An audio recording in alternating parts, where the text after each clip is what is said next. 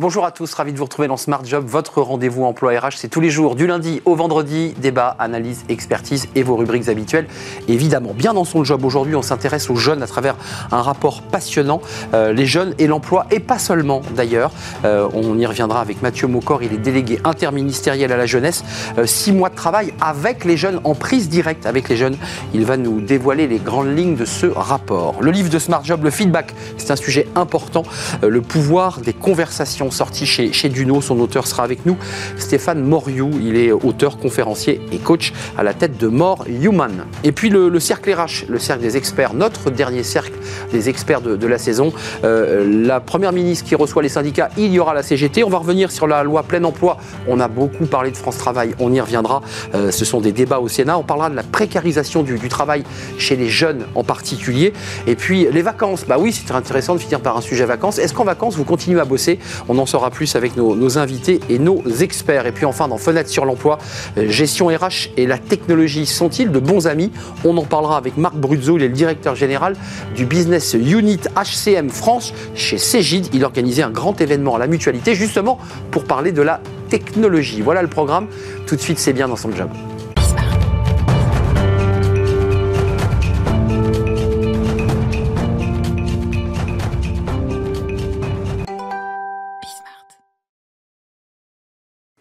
Bien dans son job pour parler des, jeunes. Alors, on en a beaucoup parlé pendant cette saison de, ces jeunes. Euh, un rapport euh, est sorti avec des propositions concrètes et il émane de, de vous, Mathieu Mocor. Alors, je dis de vous, c'est impropre d'ailleurs. Il émane de vous et des jeunes qui ont travaillé sur ce rapport. Euh, vous êtes le délégué interministériel à la, jeunesse et vous allez nous dévoiler euh, les grandes lignes de ce rapport, qui n'est pas qu'un rapport qui va caler une armoire, mais qui est un vrai rapport concret avec des éléments extrêmement concrets. D'abord, juste un mot quand même. Euh, des émeutes qui ont incendié certaines petites villes, certaines grandes villes, menées par des jeunes, parfois des, mineurs. Comment vous avez regardé ces événements dramatiques? Un regard, euh, un regard euh, à la fois très attristé, euh, attristé bien sûr pour toutes les personnes qui ont été victimes des violences urbaines qui nous ont touchés ces dernières semaines, et attristé aussi sur l'image que ça pouvait renvoyer. Moi, je crois qu'il faut qu'on s'épargne de toute généralité en la matière. C'est vraiment une minorité de jeunes qui ont été amenés à, à, commettre ces actes. Il faut condamner très fortement, continuer à appeler au calme.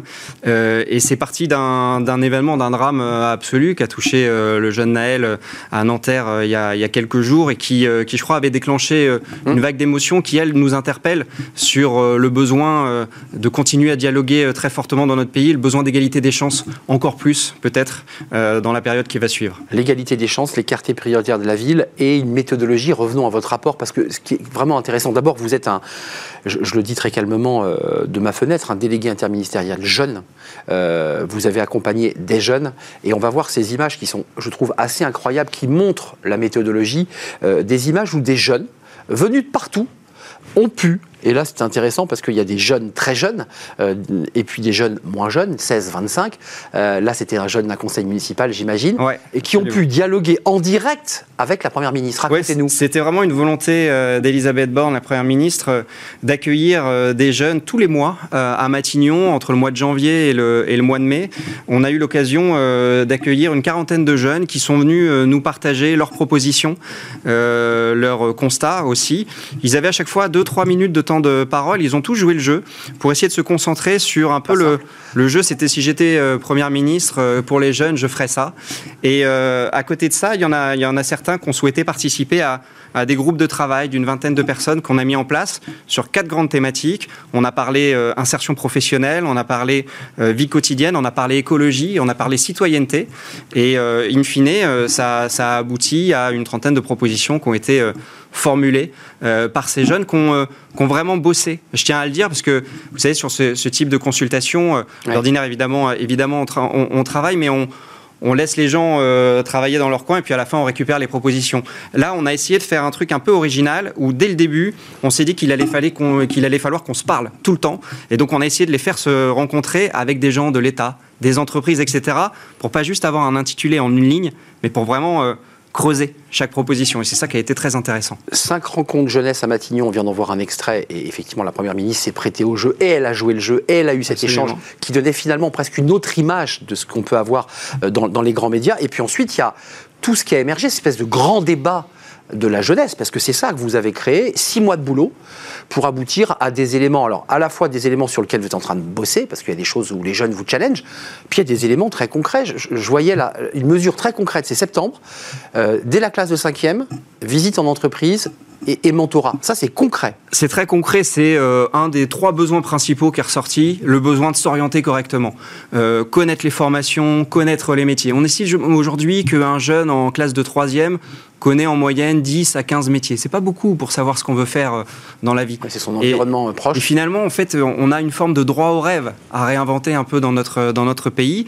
Et pour ça, on a deux mesures que nous ont suggérées les jeunes et qu'on a reprises. C'est un, des temps dédiés sur la découverte des métiers hmm. dès la classe de 5e, puis 4e, puis 3e, euh, dans tous les collèges. Avant, c'était 3e. Alors, avant, il y avait un peu la 3e et il y a eu une expérimentation qui a été menée dans euh, une, quelques centaines de collèges cette année pour commencer à faire la découverte des métiers en 5e. Mais là, on le généralise à tous les établissements, donc 10 fois plus d'établissements, dès la, rentrée de, de, septembre. Donc, ça va être des visites en entreprise, ça va être des accueils de, de professionnels, ça va être des échanges, peut-être en visio parfois avec des professionnels, comme vous, Arnaud Ardouin, comme moi, comme d'autres, qui pourront se prêter euh, au jeu. Et d'ailleurs, euh, toutes les entreprises qui ont envie de participer, tous les professionnels qui ont envie de participer à ce grand mouvement sont les bienvenus. Mais d'un point de vue presque macro, vous qui avez travaillé à leur côté euh, chaque jour, qui avez fait naître ce rapport, rapport remis par les jeunes à la Première ministre, faut-il le préciser, Qu'est-ce qu'ils nous disent, ces jeunes? Vous n'êtes pas de leur génération. Je ne suis pas de leur génération. Qu'est-ce qu'ils nous disent? Besoin de mobilité Besoin d'avoir plus de pouvoir d'achat Besoin d'avoir plus de liberté? C'est quoi les grands sujets qui les animent? Il y a trois grands sujets qui ressortent de manière absolument incontournable. C'est les besoins financiers évidemment, mmh. pouvoir d'achat. Ça ressort, bien sûr. Ensuite, euh, le sujet de l'orientation, s'orienter correctement. Euh, un jeune sur deux qui n'est pas satisfait euh, au lycée des informations qu'il a reçues précédemment pour pouvoir s'orienter. Et c'est du gâchis à, tous les niveaux, c'est du gâchis pour les jeunes, c'est du gâchis pour les institutions qui, qui les accueillent. Le troisième sujet, c'est la santé mentale qui ressort beaucoup, beaucoup. On a un jeune sur cinq qui a connu les mois précédents un symptôme dépressif. Aujourd'hui, en France, c'est deux fois plus que ce qui était le cas avant le, avant le Covid. Et puis parfois, la dépression, s'ajoutent des sujets de stress, de harcèlement à l'école. C'est vraiment un, combat euh, qu'il va falloir qu'on mène dans les, dans les prochaines semaines. Et puis enfin, il y, a, un quatrième sujet, mais qui, arrive souvent un tout petit peu après, qui est évidemment la préoccupation environnementale qui ressort euh, profondément. Allez voir ce rapport, et il y a des éléments éminemment concrets. Je leur dis, c'est pas uniquement un rapport pour un rapport, c'est un rapport concret avec un comité interministériel, parce que qui va prolonger votre action, parce que là, le, le rapport a été remis.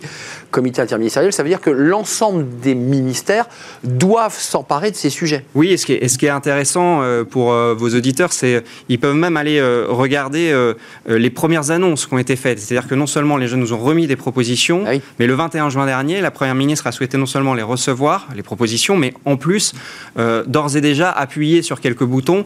Et donc, on a une, douzaine de propositions qui se sont transformées tout de suite en décisions. Ça, c'est rare. Et c'est, ben, on ne voulait pas laisser le temps de, de suspense habituel qu'il y a entre mm. la remise d'un rapport ou de proposition et le, et le temps de, décision. Et moi, franchement, euh, je, tire mon chapeau là-dessus à la, à, la Première ministre qui s'est engagée personnellement euh, dans, dans, dans, ce combat qui est très important euh, pour elle. Et, et, voilà, il faut un engagement politique extrêmement fort pour, pour avoir ce type de processus. Juste avant de nous, nous quitter, Mathieu Mocor, c'est un peu mon tropisme, mais il y a eu aussi un travail de fait que je trouve très important sur l'engagement citoyen et l'éducation aux médias. Ça vous tenait très à cœur aussi. Euh, l'enjeu du numérique, la façon dont les jeunes s'informent, c'est un enjeu de démocratie. C'est un enjeu de démocratie très important. Je pense qu'on a tous connu euh, l'enseignement moral et civique, vous savez, à l'école, ces heures euh, plus ou moins réelles qu'on avait parfois avec notre prof d'histoire géo qui souvent rattrape un peu le programme et, euh, néglige un peu euh, cette matière alors qu'elle est, elle est absolument euh, essentielle. essentielle. Et vous voyez, aucune critique hein, dans ce que je viens de dire. Les, professeurs sont, ont beaucoup de contraintes sur eux. Mais on a souhaité, avec le ministre de l'Éducation nationale et la Première ministre, doubler à partir, alors pas de la rentrée de, septembre, puisqu'il nous faut un peu de temps pour préparer tout ça correctement, mais à partir de septembre 2024, le volume d'heures qui va être consacré à l'éducation civique. Et dans cet enseignement civique et, et moral, on va mettre un gros bloc d'éducation aux médias parce que c'est essentiel pour notre démocratie. Merci Mathieu Mocor d'être venu nous rendre visite pour cette dernière émission. Allez voir ce rapport, on le consulte sur le... Oui, vous pouvez consulter surtout le dossier de presse euh, du 21 juin dernier à Matignon qui liste les premières mesures euh, très concrètes, le permis de conduire à 17 ans, le mentorat pour les jeunes, la découverte des métiers et euh, bien d'autres que je vous invite à, découvrir. Quel travail Et on salue les jeunes qui se sont mis autour de la table et qui ont bossé comme des dingues. Voilà, les jeunes travaillent. Sincèrement, c'est assez, assez unique comme processus, c'est très fier d'eux. Et ils en garderont, j'y pense, un souvenir impérissable. Hein, J'espère. Être à, à Matignon face à la première ministre pour s'exprimer trois minutes, bah, c'est pas donné à tout le monde, en effet. Merci Mathieu Mocor, délégué interministériel à la, jeunesse. C'est un vrai plaisir de vous accueillir sur le plateau de, de Smart Job. On tourne une page, c'est le cas de le dire, c'est le livre de Smart Job. Le livre de Smart Job, comme chaque semaine, notre dernier livre. Euh, on parle du feedback, le pouvoir des conversations, édition Duno. Son auteur est avec nous, Stéphane Moriou. Bonjour. Bonjour. Euh, très jolie couverture, très dynamique, euh, à l'image de votre livre d'ailleurs, construit. Quand on parle feedback, évidemment, ça nous renvoie à un échange, à deux, donc une conversation. juste pour resituer vos enjeux, vous êtes coach, conférencier, mais auparavant, vous avez été le président de Manpower un des présidents. De Manpower. Pas de côté, et puis vous décidez bah, de, faire autre chose, de changer de vie en quelque sorte, mais quand même en vous inspirant de tout le vécu que vous aviez eu euh, chez Manpower et dans vos expériences professionnelles. Pourquoi avoir choisi le feedback? Pourquoi pour vous ce sujet est central? Alors je pense que c'est lui qui m'a choisi, pour être tout à fait honnête. Je me suis pas levé un matin en me disant, euh, allez, tu vas faire un truc sur le feedback. Petit à petit, ça s'est, ça s'est dessiné. Et il se trouve que le feedback, c'est euh, aux intersections de trois de mes vies. Euh, une vie d'enseignant-chercheur, une vie effectivement de dirigeant d'entreprise, et puis une vie de consultant, formateur, coach, etc., conférencier. On mélange tout ça, et puis finalement, sur un tout petit sujet, on arrive à écrire 250 pages et et à passer un message. En fait, feedback, c'est un, mot euh, anglais, c'est un, anglicisme, mais qui, consiste à dire, en le mettant en français, fais-moi un retour de ce que je fais. Est-ce que c'est ça? Alors c'est presque ça, parce que ça c'est la notion du back. Back ça veut dire retour, mais il y a quand même l'idée du feed. Et feed ça veut dire nourrir, ça veut dire en réalité faire grandir. Donc c'est pas n'importe quel retour. fais-moi une critique. Fais-moi une critique au sens noble, de la critique. On est d'accord. Voilà. Comme le mot critique, malheureusement, dans le langage populaire, il n'est pas très bien perçu. Euh, bah, finalement, aujourd'hui, les organisations, les entreprises utilisent plus facilement ce mot-là. Le mot n'est pas très intéressant dans le fond. Ce qui est intéressant, c'est ce qu'il y a derrière, euh, et c'est ce qu'on a essayé de mettre dans ce livre. Euh, vous démarrez vos chapitres par des conversations qui viennent éclairer en fait différentes situations de, feedback.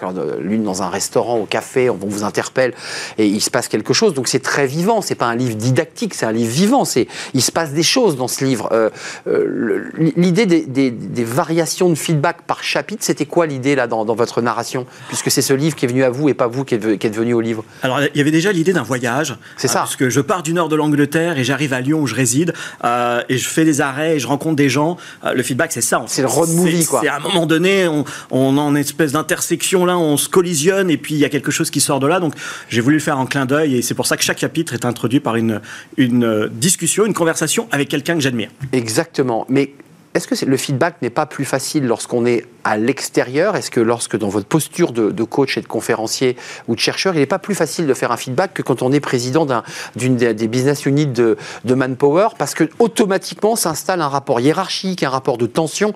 C'est pas si simple quand on est dans la boîte. Non, alors en fait, ce qu'on démontre, c'est que le feedback c'est une langue et, comme on la pratique pas très bien, c'est une langue étrangère un des messages clés, c'est de comprendre que on devient un maître Jedi du feedback, si on veut le dire comme ça, le jour où on est capable d'accepter le feedback sur le fait d'être en retard, donné par quelqu'un qui est plus en retard que vous. Le jour où vous comprenez ça, vous comprenez un truc essentiel dans la vie. Expliquez-moi, c'est passionnant ça. L'important, c'est pas le message, c'est le message. Et le jour où on comprend que on peut apprendre de n'importe qui, et pas seulement des gens qui ont une forme d'autorité, qui ont une forme de connaissance. Bien sûr, les sachants peuvent m'apprendre quelque chose, mais je peux apprendre de tout à chacun ici. Et, c'est ça le feedback, c'est de réintroduire une manière de dialoguer qui nous permet d'apprendre les uns des autres sans être dans un rapport d'autorité. Pour le dire concrètement, ça peut être un taxi, parce que ça peut être un serveur de café. C'est votre road movie, c'est un peu votre, votre histoire. C'est aussi un peu ce livre, mais le feedback, c'est aussi mon manager qui, avec plus ou moins de maladresse, va me faire un retour à chaud d'une réunion. Moi, je ne suis pas prêt à l'entendre. Comment on fait là? Alors, euh, il y a un des drames de la société, alors ça pour le coup c'est dans nos études euh, scientifiques, c'est on a démontré que euh, en moyenne sur 17 pays, une personne sur deux déclare manquer de reconnaissance. C'est un drame de santé publique. Donc de feedback. Et donc de eh feedback. C'est-à-dire que si vous me donnez plus de feedback positif, si je vous donne plus de feedback positif, je grandis. Le jour où je dois vous dire un truc un peu plus challengeant, vous savez que je suis pas dans le jugement facile, vous savez que je suis pas en train d'essayer de vous imposer une idée, je suis en train d'essayer de partager quelque chose. Et ça, ce qu'on appelle nous des temps de qualité, c'est-à-dire des moments où on se juge pas et des moments où on a une parole juste pour se faire grandir. En réalité, ces temps de qualité sont extrêmement rares. Ils sont rares parce que ce que vous me dites quand même, c'est qu'en amont, il faut avoir préparé ces espaces de qualité. On est bien d'accord. On est d'accord. C'est une langue. C'est eh Cette langue, elle doit s'apprendre. Et on ne peut la pratiquer vraiment efficacement qu'avec des gens qui la partagent. Euh, si je parle feedback, mais vous ne parlez pas feedback, forcément, on ne va pas complètement se confronter. Donc, tout ce qu'on fait, au travers de ce livre et puis au travers de nos conférences, de nos formations, c'est d'apprendre à des gens, managers et collaborateurs, à se donner du feedback réciproquement. Parce que vous avez parlé du et manager. À savoir le dire. Et oui, euh, il y a le fond, la forme il y a le moment, il y a l'intention, mais il faut aussi bien apprendre aux managers à donner du feedback à leurs collaborateurs, leurs collaboratrices, mais il faut aussi apprendre aux collaborateurs, collaboratrices à donner du feedback à leurs managers et puis en réalité à tout le monde autour de soi. Euh, c'est un livre passionnant parce que, comme vous le dites, on a l'impression que c'est une micro-poussière et qu'en fait, elle ouvre ce que vous évoquez, la relation à la reconnaissance, à mon existence dans l'entreprise et parfois même à mon désengagement. Sans feedback, je me désengage, si je me désengage, je me barre. Exactement. C'est ça le danger. C'est effectivement, il y a un enchaînement derrière tout ça. Alors c'est lié au fait qu'on vit une, époque dans laquelle il y a une révolution des autorités. Hein, on le voit dans la vie publique, on le voit dans l'éducation nationale, on le voit dans, les religions et on le voit dans l'entreprise. Les managers savent plus trop où se situer. On leur donne beaucoup de responsabilités, beaucoup de pression, beaucoup d'injonctions. Euh, ça brouille un peu les cartes. Euh, le feedback, c'est un petit outil, mais qui permet d'un seul coup tel un cheval de Troie, de rentrer sur plein d'autres domaines. Je pense que le succès qu'on a eu est aussi lié à ça. C'est un mot qui fait pas trop peur euh, et en fait, il touche plein de trucs à côté. Euh, livre passionnant parce que c'est un livre qui vous prend par la main, comme on dit en littérature, et qui vous embarque à travers des dialogues extrêmement riches et nourris, et qui sont nourris d'ailleurs, je pense, par votre propre expérience euh, de votre propre vie. Feedback, le pouvoir des, conversations. D'ailleurs, vous êtes le seul chercheur ou, euh, français à avoir traité de ce sujet aux États-Unis. Il y a beaucoup d'anglo-saxons qui le traitent, mais pas en France. Vous êtes le seul. Il faut le, préciser. Merci, merci Stéphane Morio d'être venu nous rendre visite. Coach, auteur, conférencier, vous l'aurez compris, More Human. Ça, c'est le nom de votre votre structure. Euh, on fait une courte pause et on va revenir à l'actualité. Alors, il faudrait peut-être plus de feedback entre les syndicats euh, et, En tout cas, euh, rencontre à Matignon avec Elisabeth Borne en présence de la CGT. On parlera de la loi plein emploi, qui est la loi de réforme de Pôle emploi, c'est la loi France Travail. Et puis, on, parlera aussi des, des, vacances et de la précarisation des jeunes, oui, de plus en plus précaires. Voilà le programme, il est riche et j'accueille les experts juste après la pause.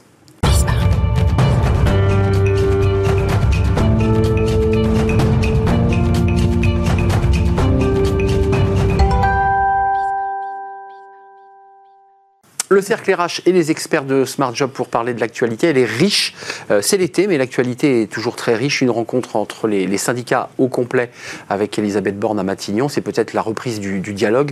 On va parler de cette loi euh, plein emploi, mais qui est en fait la loi de euh, préfiguration de France Travail. C'est au Sénat avec déjà des articles votés sur l'obligation des allocataires du RSA de s'inscrire automatiquement. Et ça, c'est une, mesure assez intéressante. Et puis, on, va parler de la précarisation du, du travail chez les jeunes, des chiffres qui sont alarmants. Puis on terminera par les vacances, parce que c'est quand même, malgré tout, pour certains, le moment des vacances. Véronique Reilsout est avec nous. Bonjour Véronique. Bonjour. Ravi de vous accueillir. Euh, CEO de Backbone Consulting. On, aura un éclairage de ce que disent les, Français de, tous ces sujets, ou pas d'ailleurs, parce qu'il y a beaucoup d'actualités, faits divers qui viennent écraser tout cela. Antoine Fouché est avec nous. Bonjour Antoine. Bonjour. Euh, président de Quintet Conseil, euh, ancien directeur de cabinet de Muriel Pénicaud, qui est intervenu récemment encore sur l'alternance. Elle s'est exprimée d'une manière assez, assez, assez vive. Et François Vigne est avec nous. Bonjour François, euh, associé Sycomore Corporate euh, Finance, membre des entrepreneurs et dirigeants chrétiens, les EDC. La rencontre des syndicats et de Matignon.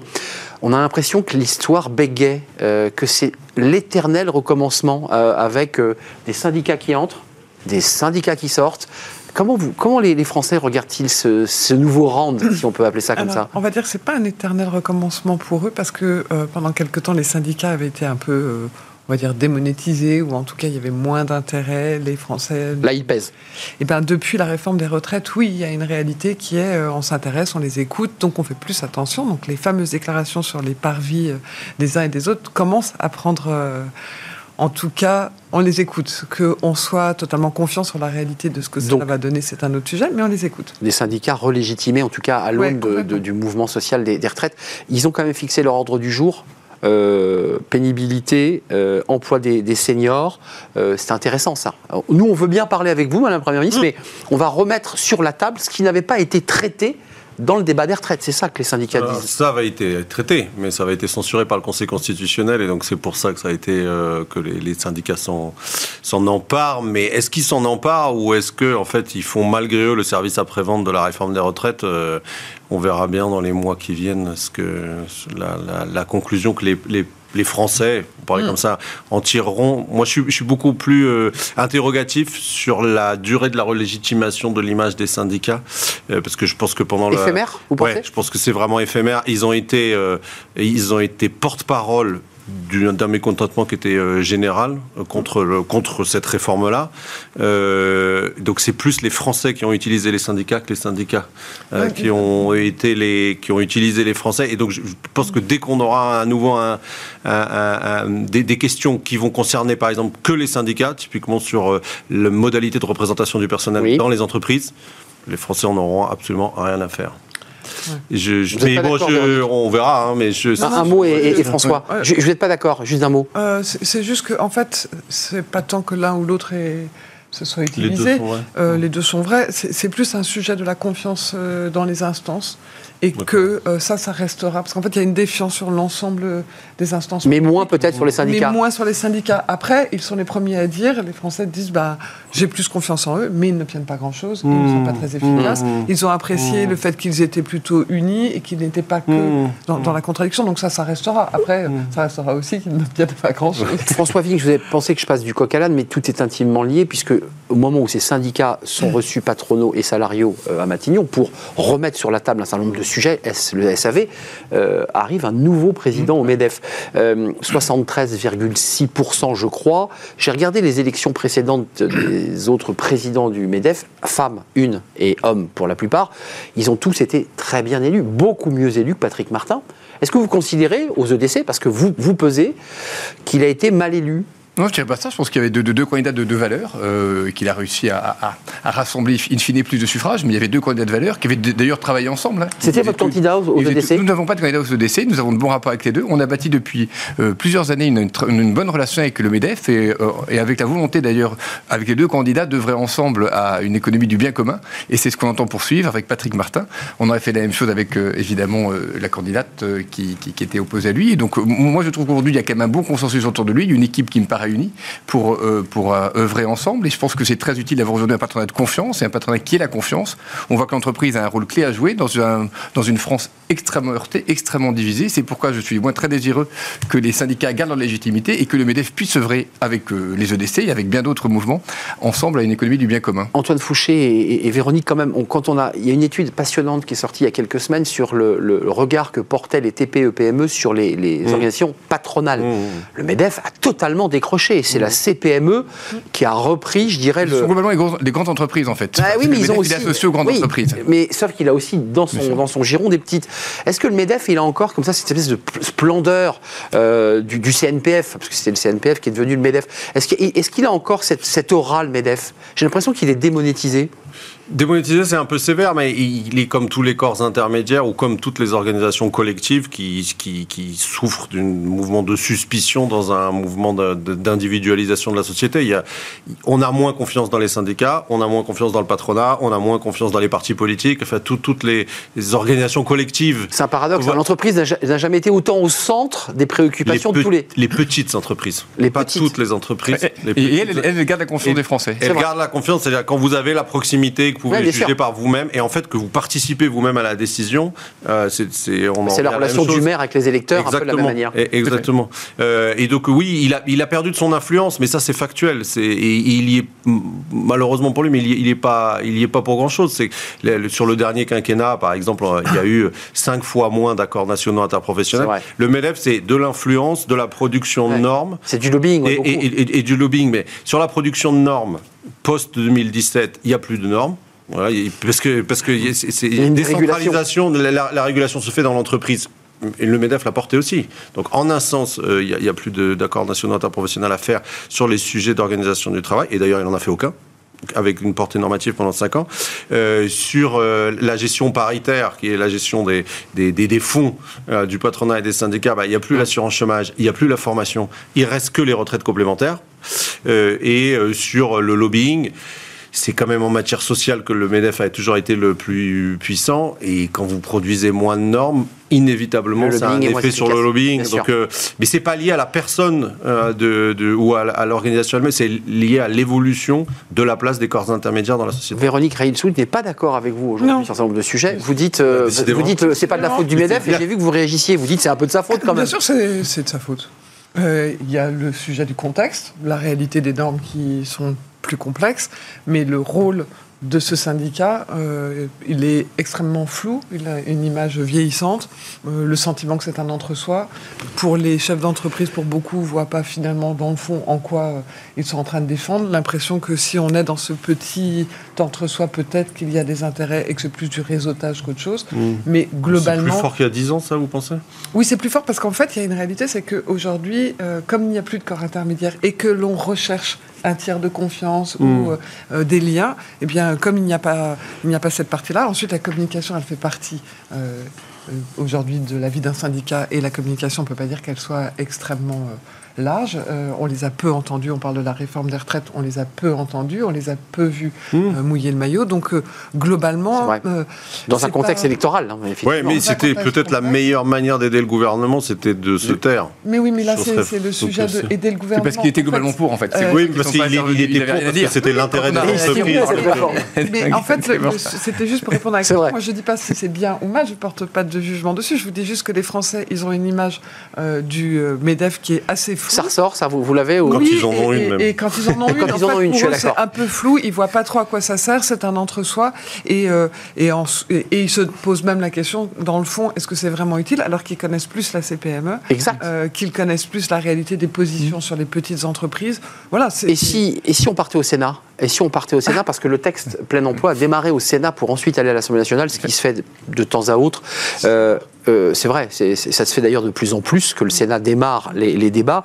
Euh, le- le- la loi plein emploi, François, c'est une loi en fait qui préfigure les bases, les piliers de France Travail, qui va donc déboulonner Pôle Emploi pour remettre une nouvelle marque, une nouvelle, un nouvel état d'esprit. L'article 1 a été voté, qui oblige les allocataires RSA à s'inscrire euh, à Pôle emploi. Alors, certains euh, membres de l'opposition sont montés au créneau sur les 15-20 heures en disant mais on va, on va utiliser une main-d'œuvre pas chère. Comment vous regardez cette mesure? Elle, elle est de bon sens quand même d'inscrire les allocataires éloignés de l'emploi euh, à Pôle emploi? D'abord, nous, tout, tout ce qui favorise le plein emploi, nous sommes favorables. Euh, Donc ça, c'est la première chose. Le décès, on pense que c'est très important. Ensuite, tout ce qui favorise également le retour vers l'emploi des personnes qui en sont les plus éloignées, nous y sommes très favorables. Cela donc Donc, donc ça, ça, c'est très bien. Après, il faut toujours se méfier. On sait que c'est pas si facile que ça d'arriver à encadrer enfin, des, des personnes qui sont loin de, le- de- loin de l'emploi. Donc, il va falloir créer des structures. Il suffit pas de le décréter pour le faire. Mais vous, les euh, 15-20 heures, vous êtes chef d'entreprise, vous dites, moi je trouve ça super, je vais prendre des allocataires du RSA pour les accompagner sur le chemin de la réinsertion, Nous- pour certains. nous- oui ou pour non certains, nous ne pourrons pas tous les prendre parce D'accord. qu'il y en a qui sont trop éloignés de l'emploi. Il faut créer des structures pour les permettre de les accueillir. Et donc, c'est- il va falloir après. Enfin, c'est L'effet d'annonce est très bien, l'objectif est très bien. Maintenant, il va falloir rentrer dans la pratique et qu'il y ait des, des résultats. C'est pour ça que c'est ça qui est vraiment Oui, je reviens à la pratique, bien, hein, je suis concret, C'est bien de voter, c'est- c'est très bien de faire avancer les lois. Après, il faut aller dans la pratique Bah oui. et, et mettre ça vraiment en œuvre et pour qu'après, toutes ces personnes éloignées de l'emploi puissent y revenir. Euh, D'ailleurs, la rapporteure, rapporteuse, euh, la sénatrice, a évoqué, bon, c'est- pas, ça n'a pas été très médiatisé, de garder le nom Pôle emploi pour ne pas le transformer en France Travail. Parfois, le diable se cache dans les détails. Elle ne veut pas, elle veut garder la marque. Quand même, sur les allocataires RSA, il y a un grand sujet, ils sont payés par les départements. Une partie de ces allocataires sont éloignés de l'emploi depuis si longtemps qu'il ne s'agit même pas de les remettre en emploi, mais simplement de les faire se lever le matin et d'avoir un cadre de vie. Est-ce qu'on n'est pas là sur un projet un peu trop ambitieux? Je ne dis pas que de bon sens, il n'est pas logique de les inscrire, mais est-ce qu'il n'y a pas, j'allais dire, un taux incompressible de personnes dont on sait aujourd'hui, sans cynisme, qui ne sont pas réinsérables? Est-ce que je le dis d'une manière un peu trop dure? Non, mais c'est sur le fond, je pense que c'est- contestable. Enfin, cette hypothèse-là, qui est une hypothèse. Je la pose. Euh, je, je pense qu'elle est contestable parce qu'on peut dire, euh, avec un, un- un accompagnement individualisé, là pour le coup, le, le slogan du gouvernement me semble assez juste, personne n'est inemployable. Et, et je pense que euh, les, les- les personnes qu'on peut Oui, rencontrer autour de nous, euh, on se dit, mais là, ça va vraiment être difficile. En fait, on, a, on peut avoir, alors ça prend du temps, hein, et on peut avoir des, des évolutions auxquelles on ne croyait pas, et finalement les personnes arrivent à... Donc vous avez cet espoir euh, de... Oui, mais, mais, mais après... ce Tout le monde a sa chance. Ce, qui est- ce que disait François, ce qui est à mon avis fondamental, c'est que là, ce qui est en train de se faire dans la loi, c'est 1% du travail.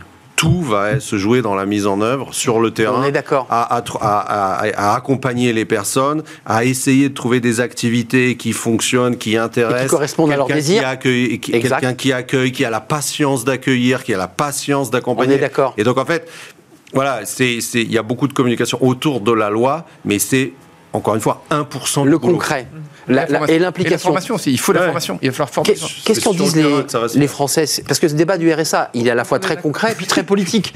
Oui, il a été euh, politisé ce en- débat. En fait, on va dire que les Français, globalement, mais là, pour le coup, il faut rentrer dans des corpus un peu différents. Il y a les, euh, les gens qui sont RSA, les entreprises. Enfin, voilà, c'est intéressant d'étudier les différents corpus. Mm. Euh, à peu près tous sont d'accord sur une chose c'est l'intention est bonne. Mais C'est ce qu'on évoque. va être la réalisation. C'est ça. Euh, quand on regarde les corpus des chefs d'entreprise et en particulier des, des petits euh, euh, chefs d'entreprise, quand ils sont interrogés et aussi quand ils s'expriment, ils sont assez dubitatifs sur la réalité de Oui, comment je vais faire qu'ils en aient envie, oui, mais la- Philosophiquement, la tout le monde est d'accord, hein. Voilà, mais la réalisation est complexe. Et quand euh, aux, aux bénéficiaires du RSA, ils sont pas forcément contre en soi, mais eux, ils expliquent la difficulté au quotidien. Donc oui, personne n'est employable, mais euh, quand vous habitez loin, quand vous êtes handicapé, quand vous êtes fait 10 ans seul, vous enfin, plus. Il faut s'en donner Mais- les mais- moyens. C'est pas parce que c'est difficile qu'il ne faut pas le faire. Je pense qu'il faut quand même vouloir le faire et donc c'est très bien aille dans le sens. Maintenant, il va falloir vraiment aller dans le détail et dans le dur. C'était juste sur le soi-disant anecdotique du France Travail. Ouais, parce qu'il n'est pas anecdotique. Pas du tout Mais non. C'est un vrai sujet. Pour eux, France Travail, ça a une symbolique de, de plein de choses. Et donc, ils ont des. Eh oui. Il y a des vrais Ça débats. dit pas la même Ça dit chose. Pas du tout la même chose. Euh, même d'ailleurs au même moment où les Français critiquaient euh, c'est Pôle emploi euh, mais- comme étant une un que Véronique. et les Français critiquant en- dans le même temps Pôle Ouais. emploi comme une vieille institution qui répondait pas aux besoins. Bref, Euh, donc il y a un vrai sujet sur la marque. Alors Euh, qu'elle n'était pas très vieille. hein. Le nom n'était pas très vieux. on est d'accord. un, un petit mot parce que je voudrais quand même vous demander si vous allez vous déconnecter pendant les vacances parce qu'on avait une étude assez sympa sur euh, les vacances donc ça va vous faire cogiter parce que vous allez partir je pense en vacances Euh, sur la précarisation du marché du travail sur les, les- les jeunes de, de moins de 25 ans on a des chiffres qui sont assez euh, inquiétants c'est l'effet Covid est-ce que les Français ou les parents interrogés s'inquiètent sur de la situation de, leurs, euh, de leurs enfants? Les parents s'inquiètent, oui. Euh, la jeune génération, ils ont un rapport qui est très différent. On l'entend tout le temps, les difficultés de- de- d'embaucher, ils n'ont pas les mêmes valeurs, ils cherchent plein de choses. Enfin voilà, ils veulent être bien payés, ils veulent du sens, ils veulent pas trop travailler, ils considèrent que le boulot n'est plus au centre d'eux. C'est surtout une relation euh, au CDI qui a beaucoup changé. D'ailleurs, il y a une étude de, de BFM euh, du mois de mai. Euh, qui, qui explique qu'effectivement, pour eux, ça n'est plus le cœur euh, de leur euh, recherche. C'est-à-dire qu'avant, on cherchait un CDI euh, qui vous permettait d'avoir une perspective. C'est- Stabilité. Ils cherchent pas c'est ça. pas du tout leur sujet. Euh, Donc c'est c'est un lien avec cette idée de la précarisation Et ça lien- Ils jouent plus le jeu du CDI quoi. non, ils sont dans une logique. Ça ne veut pas dire qu'ils veulent pas de CDI, mais globalement, c'est pas leur première euh, préoccupation. Et ils- voilà, ils, ils cherchent du sens. Ils sont euh, voilà. Antoine, Bon, moi, François, un, un mot chacun. C'est ainsi qu'ils Alors qui commence, qui Ouais, commence c'est peut-être Qui envoie la première comme d'autres choses, c'est ce qu'ils disent, mais c'est pas ce qu'ils font, parce que parce que quand même le, le CDI c'est la porte d'entrée Oui, oui, pour tout, pour Les emprunts, pour les emprunts, pour s'installer. Donc euh, non, moi j'ai une autre lecture de de, de, de cette euh, de cette étude là qui est que c'est une confirmation de plus que collectivement, on a choisi de faire porter notre effort national sur le confort de nos aînés et de sacrifier la jeune génération. Quand vous regardez, et je me mets pas dedans, hein, donc je suis pas en train de faire un truc victimaire, mais quand vous regardez euh, ce qui Oui. sur les 40 dernières années, Évidemment. on a diminué en pourcentage de PIB la, la dépense d'éducation, on a diminué en pourcentage de PIB la dépense de formation, on a diminué en pourcentage de PIB la dépense de politique familiale, et on a multiplié par deux la dépense de PIB sur les retraites. Mais bien sûr. Et donc, en fait, la précarisation de la la, caisse, jeunesse, c'est difficile à dire. C'est ça que vous c'est dites. encore plus difficile à, à Il y en a qui ont la caisse sous le bras quoi. Non, mais C'est un choix collectif qu'on a fait, Ben oui. et pour une raison électorale évidente. Hein, Quatre- 16 millions de retraités, 80% de votants, C'est clairement fait dit. 13 millions de... Voilà. Il y a De structure aussi. 9 millions, 9 millions de jeunes, 28% de votants, 3 millions, vous avez 5 retraités qui votent pour un jeune, c'est QF2 si vous êtes élu, c'est pas sur les jeunes qu'il faut miser. Mais ce qui est tout à fait Bon, bah ça, Mais- c'est mais- dit. Mais, après, une partie de la C'est aussi précarisation la- la- qui tient- 30 secondes. qui, tient aussi à la création de dispositifs parce qu'on a créé plein de dispositifs. Le fait aujourd'hui de, permettre à, des jeunes de, de- de grandes écoles d'aller en apprentissage fait qu'ils sont aujourd'hui dans, un statut précaire alors qu'ils n'auraient pas été autrefois. C'est vrai. Donc il y a quand même une part aussi qui est liée à la création de, de statuts multiples. C'est pour ça qu'on peut avoir intérêt à simplifier les choses et avoir plutôt un contrat qu'une multitude de contrats et de statuts différents. Divers Vous n'aurez qu'un mot chacun, difficile de prendre de vraies vacances. C'est un papier des échos, c'est juste pour un clin d'œil, puisque vous allez partir, c'est notre dernière émission. Euh, vous déconnectez ou pas? Parce que vous êtes tous des chefs d'entreprise et vous dire, est-ce que vous vous déconnectez ou pas? C'est ce que pendant 15 jours, vous dites, je réponds plus à personne Je suis sûr que non. Non, mais moi, à titre personnel, je ne peux pas, je fais de la communication de crise, donc. euh, C'est fait. Donc vous, vous êtes toujours connecté, même en vacances, hein, 24 heures à la 24, plage, et 7 vous vérifiez, 7. on bosse. Antoine, est-ce que vous déconnectez ou pas, vous, dans vos activités? Quand je vais en montagne, oui, de force, et c'est pour ça que j'adore aller en montagne.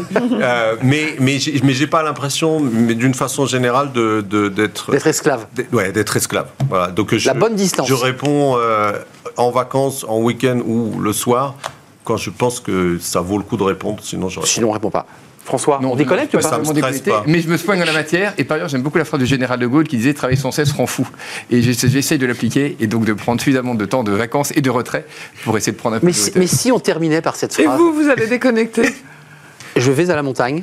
Et par obligation, à partir de 2500 mètres, en, général, il n'y a plus de téléphone et c'est un bonheur. Bonheur. En revanche, quand je descends, j'avoue, je me rue sur mon téléphone.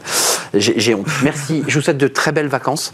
Euh, profitez bien, déconnectez-vous un peu quand même. Et puis on se retrouve à la rentrée pour de nouvelles aventures. On termine avec Fenêtre sur l'emploi, évidemment, notre dernière rubrique de Fenêtre. Et on accueille notre invité.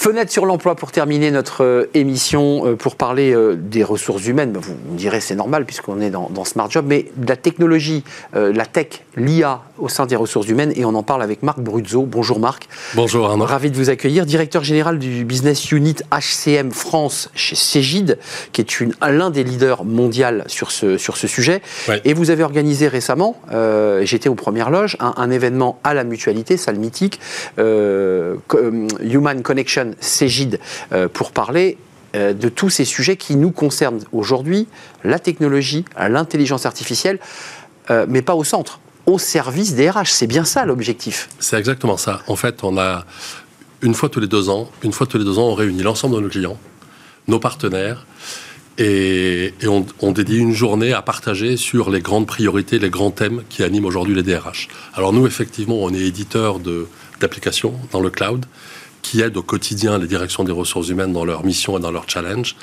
Donc on a, on a besoin de, de ce contact avec nos clients pour bien comprendre quels sont les sujets qui les, qui les occupent aujourd'hui. Juste d'un petit mot, rien que sur la paix, qui est, qui est un peu le sujet qu'on met de côté. On se dit, oh, la Ouais, paix. la paye. Euh, la c'est un sujet fondamental. Euh, avec des outils, avec de la technologie et surtout avec un travail chez Cégide qui est incroyable, c'est de coller au plus près les transformations, alors légales, euh, qui, qui viennent évidemment de, de- de l'État et du gouvernement. C'est un travail de titan. Ah oui, mais ça c'est alors ça c'est un, un travail qu'on adore aussi. Cœur de métier. Ouais, ça fait partie de notre ADN chez Cégide. Ça fait euh, des décennies qu'on est des pros de la paye. Donc euh, nos secrets, c'est qu'on est, on travaille très en amont, proche des administrations pour comprendre qu'est-ce qui va arriver et s'y préparer au mieux. Il faut être très proche. Hein. Il faut les suivre de près. Hein. Exactement. Euh, et Dieu sait qu'il y a, qu'il y a plus on cherche à simplifier et plus ça rajoute euh, des, C'est des- exactement ça. des cahiers des charges et des choses à faire. Sachez que, Arnaud, l'année dernière, euh, en tout cas en 2022, sur l'année entière, 60 changements qui impactent le bulletin de paye. 60 dans l'année. Il faut voir un bulletin de paie, hein, voir à quoi ça Ouais, ressemble. hein, c'est quand même pas rien. Et puis, il y a, il y a des outils. Alors, ça, c'est intéressant parce qu'on va rentrer là dans, dans l'IA, dans la tech. Cégide euh, grandit, se développe, euh, s'adapte aussi. Euh, il y a deux nouvelles pépites qui viennent de rejoindre le groupe Cégide. Je voulais qu'on en dise un mot. Euh, Witifit et Digital Recruiters. Ouais. Euh, Peut-être commencer par Digital Recruiters parce que c'est l'enjeu central qui a animé notre saison. Les pénuries de recrutement, la difficulté de recruter et la difficulté de mettre en relation l'offre et la demande. Euh, J'ai le sentiment qu'avec votre pépite, on accélère et on, on- et on qualifie plus précisément la- l'offre. Effectivement, on a, euh, on a dans, dans et dans HCM la volonté de, de- d'acquérir des startups, en tout cas des, des entreprises qui ont lancé sur le marché des choses innovantes, qui amènent de la valeur au marché à nos clients. Donc c'est le cas de Digital Recruiter. Digital Recruiter, C'est une application faite pour répondre à un enjeu qui est majeur. Je pense qu'on vous en parle tous les jours euh, ici. Je confirme. Le recrutement. Aujourd'hui, euh, je crois qu'il y a la moitié des, des organisations RH qui disent que c'est leur sujet numéro un. Numéro un, numéro un, Elle n'y numéro un. arrive pas. Elle n'y arrive pas. Elle n'arrive pas à sourcer, elle n'arrive pas à recruter. Donc Digital Recruiter, c'est un outil qui aide énormément ces organisations à recruter mieux et plus vite. Alors, deux, trois ingrédients qui font le succès de cette application. Le premier, c'est quand un candidat vient sur votre site carrière, il faut qu'il candidate. S'il est dans le profil, il faut qu'il candidate. Faites le test vous-même. Allez sur des sites carrière et voyez la facilité ou pas qu'il y a. Il y a dans beaucoup d'expériences sont trop compliquées. Avec Digital Recruiter, CV, photo CV, photo CV, vous, vous, vous mettez ça dans l'application. on l'envoie. C'est fait. Et, et ensuite, on est géolocalisé dans la zone. Deux, exactement. On géolocalise. Si, alors, par exemple, à, à- à Connection RH, il y avait la, la responsable du recrutement d'une grande entreprise de, de lunetterie, je sais pas si on dit comme ça, 400 magasins en France, qui cherche à recruter annuellement 400 euh, opticiens diplômés. Jusqu'à il n'y a pas longtemps, elle, elle, il- Elle n'y arrivait s'est pas. réintée Ah ouais. à avoir 500 CV. 500 CV pour recruter 400, c'est compliqué. Aujourd'hui, elle en a deux fois plus. Pourquoi? Parce que tous les opticiens qui vont désormais sur leur site voient avec qui ils vont travailler, où ils vont travailler. Euh, vous voyez, c'est pas que des messages corporate, c'est aussi l'équipe, le magasin, la photo. Oui. Ils mettent les, les opérationnels, les managers, Et les managers. au cœur du recrutement. J'allais le dire, qui eux-mêmes doivent aussi s'emparer et s'emparent d'ailleurs de plus en plus de, de l'outil. Un petit mot avant de nous quitter, Witifit, c'est intéressant parce que on a aussi besoin, et ça c'est un autre sujet qu'on a traité longuement dans, dans- dans nos émissions, la qualité de vie au travail, la QVT. C'est-à-dire, je me sens bien, je me sens pas bien, je suis stressé. Witifit adresse ce sujet. Exactement. En fait, les deux priorités des DRH aujourd'hui, c'est recruter et puis deux, fidéliser, retenir les talents qu'on a. Et, pour les retenir, il faut déjà savoir comment ils vont, comment ils se sentent dans l'entreprise, quel est leur niveau d'engagement. Vous savez qu'il y a une étude récente faite par la NDRH qui dit que seulement un collaborateur sur quatre se projette à terme dans l'entreprise.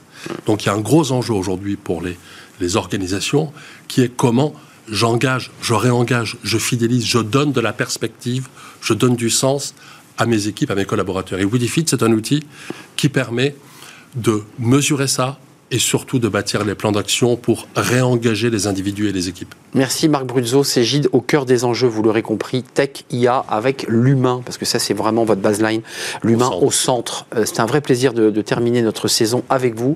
Directeur général Business Unit HCM France, c'est Gide. Euh, merci à vous évidemment, merci à Marc Bruzzo Merci à et vous. merci à tous les invités, les centaines d'invités qui nous ont rejoints ici sur ce plateau. Je voulais remercier les techniciens parce qu'ils nous ont accompagnés avec beaucoup de professionnalisme. Je remercie aujourd'hui euh, Romain Luc, mais je remercie Raphaël, je remercie Ulysse, euh, je remercie évidemment euh, Saïd, je remercie Thibaut aujourd'hui au, son et tous les ingénieurs du son, Héloïse en particulier qui nous a accompagnés. Je remercie Nicolas Juchat, évidemment incontournable, ainsi qu'Alexis, notre ami Alexis qui nous a accompagnés avec rigueur. Et puis je remercie les maquilleuses, oui, les maquilleuses qui nous ont rendu beaux pendant toute l'année et que j'embrasse. Merci à vous, merci pour votre fidélité. On est en retard, me dit Nicolas Juchat, mais, mais c'est un peu traditionnel. Je vous dis bel été, restez connectés à nos programmes parce que vous aurez évidemment euh, toutes les rediffusions de, de la saison euh, de Smart Job. Et puis je vous dis à la rentrée, évidemment, pour de nouvelles aventures. Euh, Portez-vous bien d'ici là. Bye bye.